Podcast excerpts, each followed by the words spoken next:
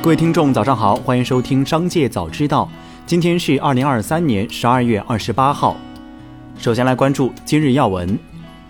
据报道，近日淘宝发布了关于变更淘宝平台争议处理规则的公示通知，其中新增了淘宝基于平台自身大数据能力，识别多维度，结合对于买家发起符合相关情形的售后，做出快速退款或退货退款的规定。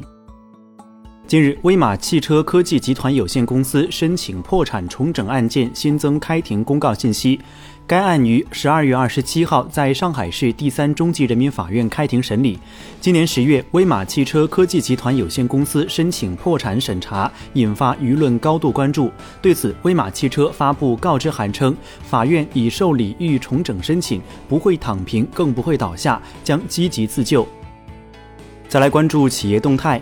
格力发表关于奥克斯诉格力侵权获赔不实信息的澄清声明。格力称，经查证，最高人民法院知识产权法庭已于二零二三年十二月七号、八号就该系列案件作出二审终审裁判，判决奥克斯购买的专利不符合授权条件，应予无效，裁定撤销宁波中院、杭州中院有关判决，驳回奥克斯的起诉。格力还表示。部分媒体及平台未尽核实义务，发布不实信息，已严重侵害公司合法权益，请相关信息发布平台、媒体及时予以澄清，并消除不良影响。公司将保留追究法律责任的权利。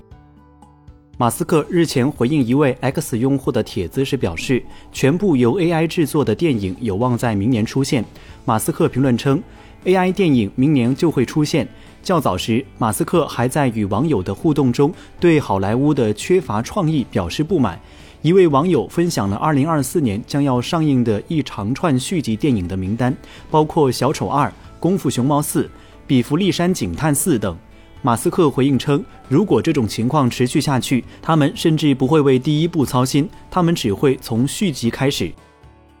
雷军发文称，深知汽车工业之复杂，开拓之不易，并向中国新能源汽车行业先行者致敬。值得注意的是，文中特别提到向比亚迪、蔚来、小鹏、理想、华为和宁德时代等公司致敬。对此，何小鹏发文回应，热烈欢迎小米加入汽车大家庭，为雷总的新创业鼓掌。小鹏汽车也发文表示，两小无猜，一起做更好。此外，比亚迪、理想汽车也纷纷转发回应。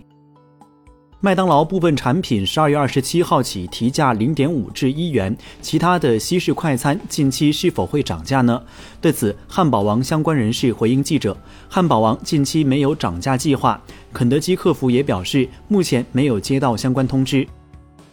据知情人士称。苹果前首席设计师乔纳森·伊夫和 OpenAI 首席执行官萨姆·奥特曼正联手延揽苹果 iPhone 和 Apple Watch 设计负责人唐探，参与一项新的人工智能硬件开发计划，目的是要打造具有 AI 最近功能的新产品。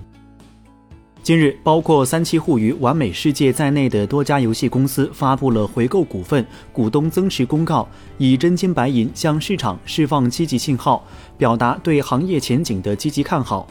值得注意的是，除大股东加码增持外，游戏公司回购提议近期也频繁出现。再来关注产业新闻，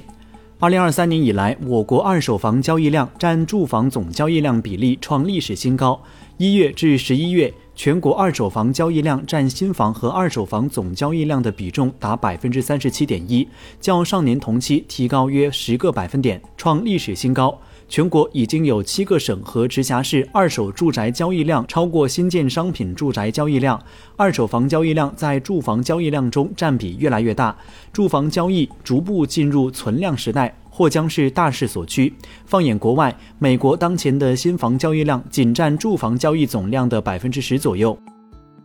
十二月二十六号，港珠澳大桥珠海公路口岸迎来客流车流双高峰，单日出入境客流首次突破十一点五万人次，刷新了二零一九年二月七号创下的十一点三万人次最高纪录。单日出入境车流首次超过一点七万辆次，刷新了今年以来全国各口岸的单日最高纪录。两项数据同创港珠澳大桥正式开通五年多以来历史新高。